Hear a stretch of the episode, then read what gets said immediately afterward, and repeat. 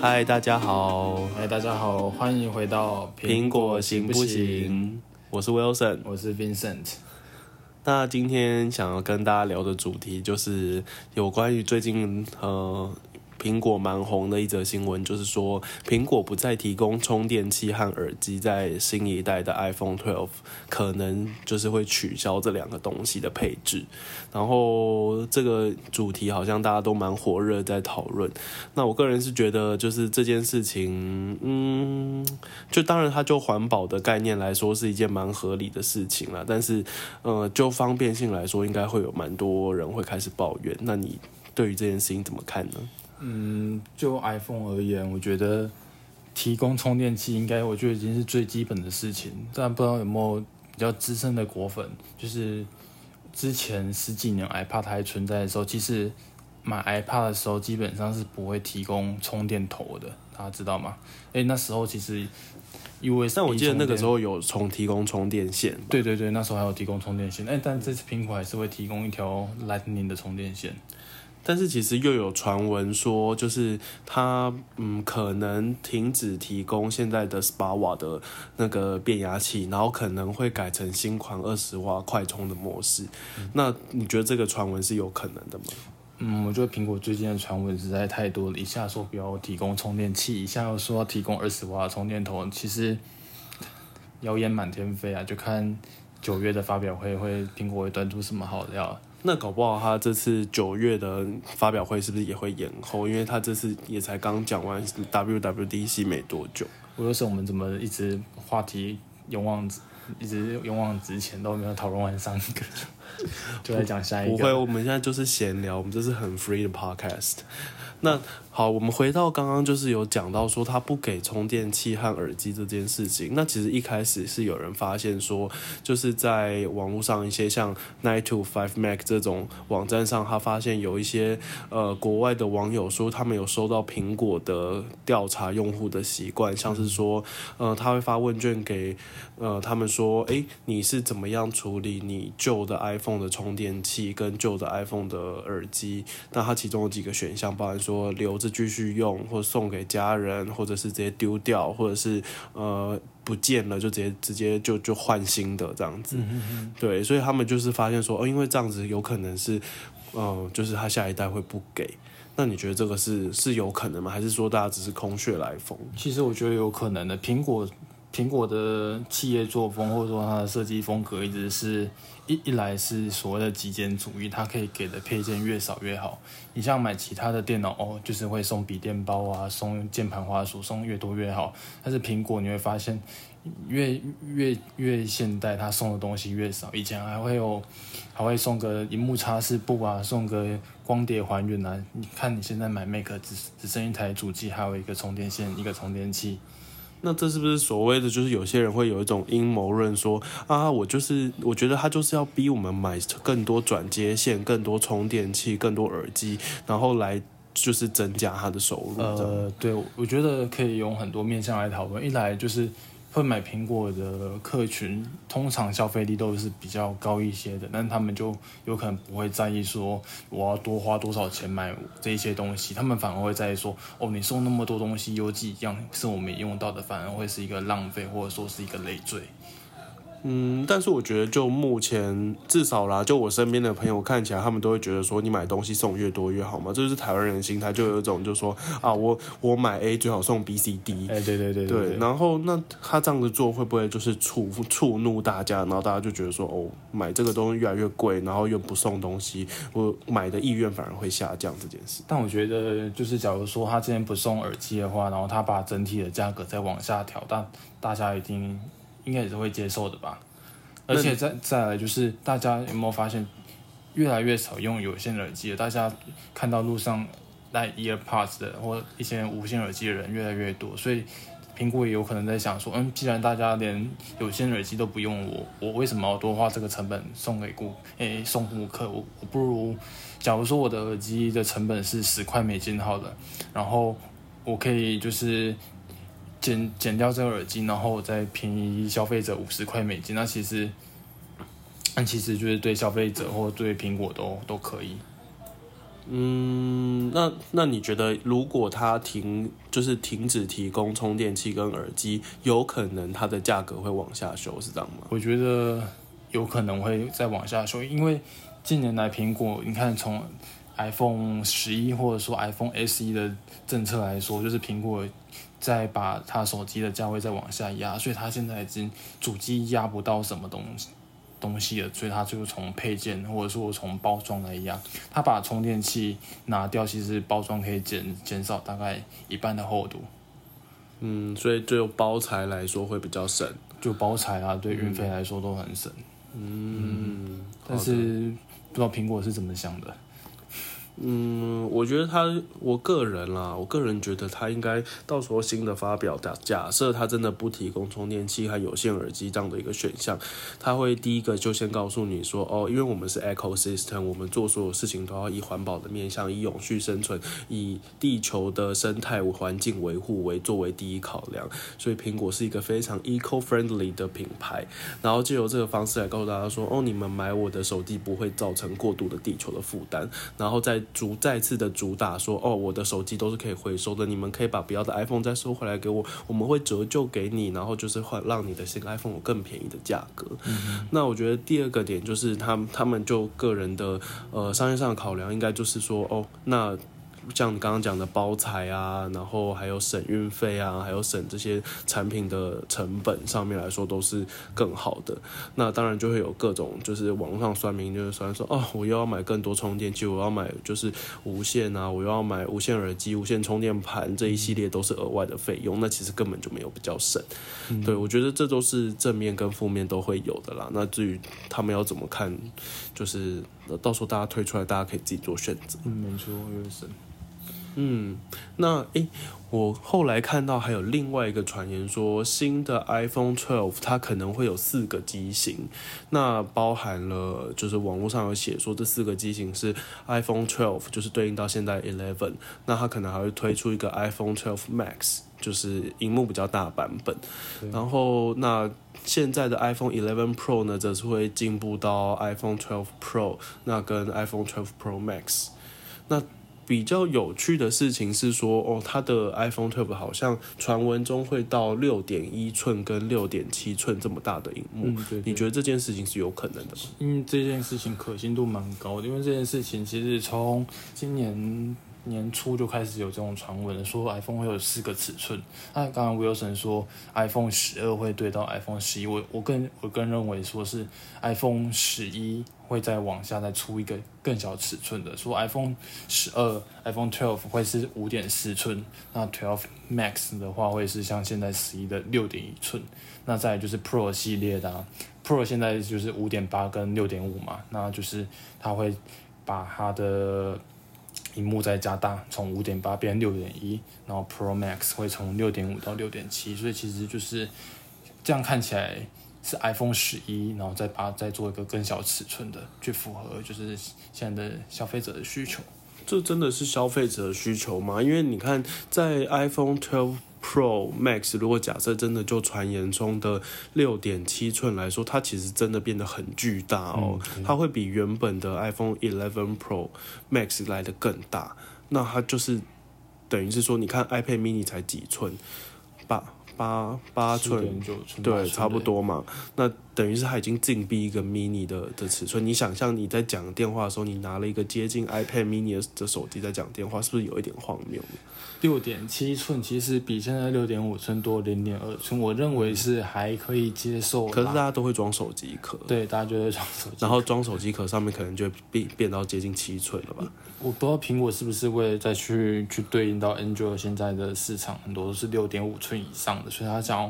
把边框有可能再缩窄一点，然后荧幕再加大一点，会让人家有耳目一新的感觉。不然其实 iPhone 它荧幕尺寸每次都做一样大，大家觉得哦，我都已经过了从 iPhone Ten 二零一八年到现在二零二一年的三年之后，荧幕还是一样大。然后网络上酸民就会做一张图说啊，告诉你说 iPhone 二十，你就会拿一台巨大的电脑，然后在你的耳机旁边讲电话。对对对，这是从这从 iPhone 刚发表。第 iPhone 五之后，以前 iPhone 五酸的是变长嘛，就是大家就是 iPhone iPhone 二十是变一支光剑，然后现在 iPhone 现在 iPhone 二十不止变一支光剑哦，它会变成一个超大方块，就是一个大板子跟一个嗯。就是可以 set 人家脆配的那一种，就是一打就可以打出去，打一个全雷打的那一种。好的，对，我就是很也不是很生动的比喻，但是我觉得苹果现在出了那么多尺寸，从现在 S 一的四点七寸到之后的六点七寸，你喜欢什么尺寸就选什么尺寸，除非你喜欢第一代的四寸的 S 一那个 iPhone 五年代的东西，苹果没没有在提供以外，剩下我觉得其实消费者越多的选择，其实是一件好事啊。是就是好事啊，但就我个人的考量，我就觉得以前在拿 iPhone 四、iPhone 五的时候，就觉得说哦，它刚好就是一手掌握。哦，不好意思，我本人手真的就是比较小。然后现在拿到就 iPhone 10s 啊以后的，像是 Eleven、Eleven Pro、Pro Max 这种，都会觉得哦，这真的已经一手无法掌握。我打字都一定都要两只手，我没有办法就是变成说一只手一只手打字，然后然后另外一只手拿饮料或什么的。其实我个人觉得真的是有点不方便，而且其实你。通常啦，不太会在这样的荧幕上面追剧追这么久。就是很多人都说，哦，我我拿 Pro Max 追剧才爽啊，我看影片才爽啊。来，我问问大家一件事情，你真的会用这个小荧幕追呃，比如说两个小时、三个小时的 YouTube 或是 Netflix 吗？这是不是眼睛你会看到 脱糖？就是你你好好的买一台去出街的 iPad 看不不行吗？我觉得会会拿 iPhone 来追剧两三个小时，我觉得大有人在耶，因为现在很多人其实就是一台手机，他也不想再花一笔钱买一台平板的，然后他不想一次带两个装置啊。所以你觉得我讲这就会被大家炮轰说，哦，我就是拿那个 iPhone 追剧两个小时的那个人，这样嗯我觉得大家要想要拿 iPhone 来做什么，你也是管不着啦。但是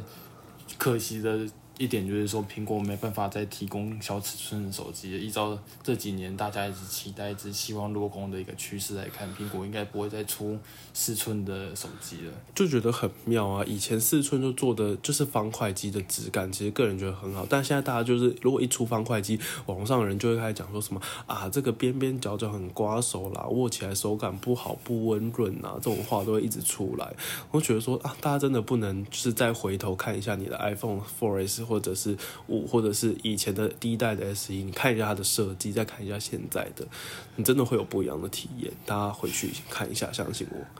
对那，嗯，我觉得还有另外一个比较有趣的传闻说，他说 Face ID 跟 Touch ID 这两个东西都会同时存在在 iPhone 12。那你觉得这个是有可能的吗？嗯，我觉得很有可能。其实从第一代 iPhone Ten 那时候 Face ID 出来，大家在抱怨说 Face ID 不好用的时候，我就想说，嗯，既然说苹果 Touch ID 的技术都已经做得还不错，那为什么不要把两个东西整合在一起？这样我应该可以给它一个名字叫做 Fusion ID 融合式的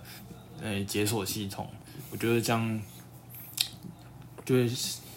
嗯，怎么说？就是使用者在用的时候，他如果 Face ID 像现在戴口罩的时候没办法解锁，他手只要有碰到荧幕，那苹果也知道哦，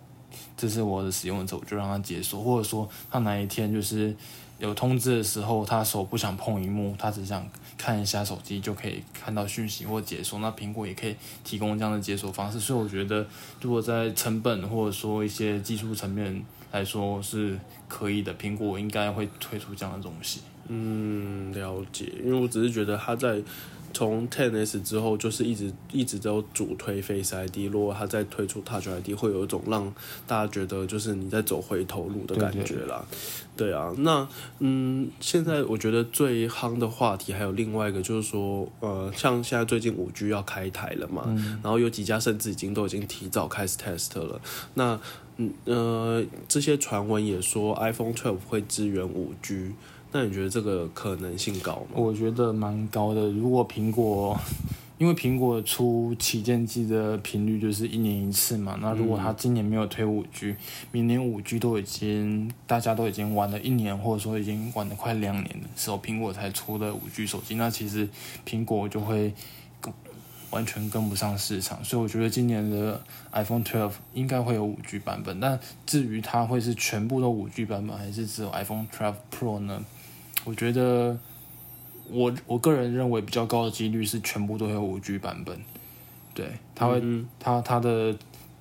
iPhone 就是比较低阶的 iPhone 十二，它应该会用其他的一些配备来区隔它的定位。所以你觉得不会说哦，你要买到 eleven 呃 twelve Pro 或 twelve Pro Max 它才会支援五 G？嗯，因为我觉得就是这种通讯技术，它基本上就是一个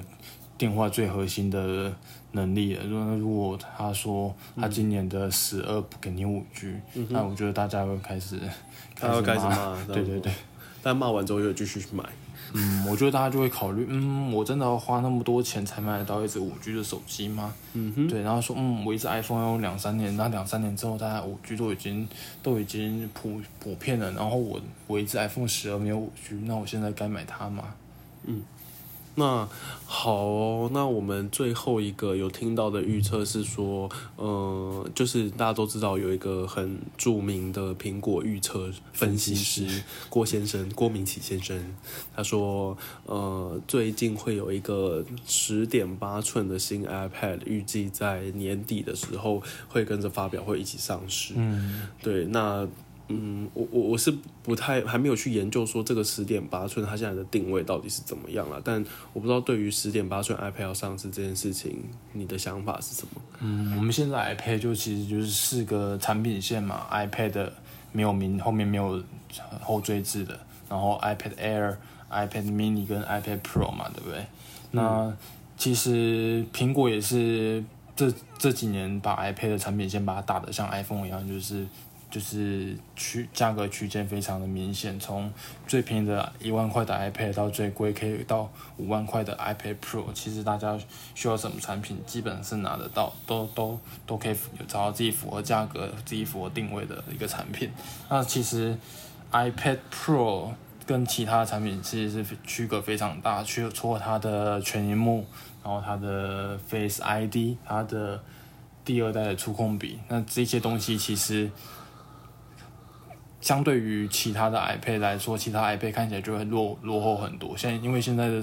手机几乎整个市场的手机都是全荧幕的，那其实 iPad 用这样的旧的设计语言已经太久了。那 iPad Pro 应该可以再继续下放它的一些技术，所以假如说十点八 iPad 用了全荧幕的技术，那其实 Face ID 应该就会下放到 iPad Air 上面去的，我认为。那如果是这样的话，大家不就会觉得它你呃下一就是下一代的 iPad 就这种入门的款的 iPad 就跟 iPad Pro 没有差很多了。嗯，它它可能就不相对来说，因为现在目前大家在买 iPad 的时候，应该一般人会觉得说哦。iPad Pro 的规格还是比这些初阶的 iPad 来的好很多，对，所以就会可能会考虑，因为就是规格上的关系去买 iPad Pro，那就相对来说花比较多钱嘛。那你一旦把下面的规格提上来，可是你的旗舰机型没有再往上提的时候，那对上面的这样子的消费的产品来说，是不是就比较没有吸引力？我觉得它这一次这一次有可能就是只把造型还有它的荧幕把它下放到 iPad Air 上面，那其实 Pro 还有一些很多就是令人就是没办法不买 Pro 的理由，像是一百赫兹的 ProMotion 的荧幕，然后像是它的触控笔，它是可以磁吸式的，我们还不知道这个这台十点八寸的荧的 iPad 会不会配备触控笔，然后配备 USB C 的这这样的接头。对，现在其实苹果一直对定位产品，然后定位价格都很都很高明，所以其实我们不用担心太多。好的，看起来大家就是会到时候产品发表的时候，大家就会找到自己想买的东西。对对，对，我就会希望是一台还是在一万五、一万六之间的 iPad Air，然后有耳目一新的外观，然后这台 iPad 应该就是可以有可能可以再刺激一波圣诞节的买气。我觉得其实就有点像当年 iPhone Ten 出来之后，然后隔了一年会出，然后就出了一台 Ten R，Ten R 其实就是就是把 iPhone Ten 的最精髓的。全荧幕还有 Face ID 下放到一台相对低价位的手机，那我觉得今年的十点八寸的 iPad 有可能也会做这个做法。就是让大家有一台入门款的 iPad，价位不是很高，可是又可以买到好像有旗舰机部分的功能的感觉。对对对对对，它其实就是一直下放了。其实我们当年 Apple Pencil 最早也是只有 iPad Pro 有而已，然后你看现在全系列的 iPad Pro、iPad 都可以用 Apple Pencil，然后除了 Mini 以外的都可以用 Smart Keyboard。那其实 iPad Pro 现在的东西就是一直慢慢下放到低阶的机型上面去。嗯，对对对。好的，那今天讲的话题应该就差不多了，因为最近苹果的几件事情就更新到这边。那今天就到这里啦，大下礼拜再见，大家拜拜，拜拜，拜拜。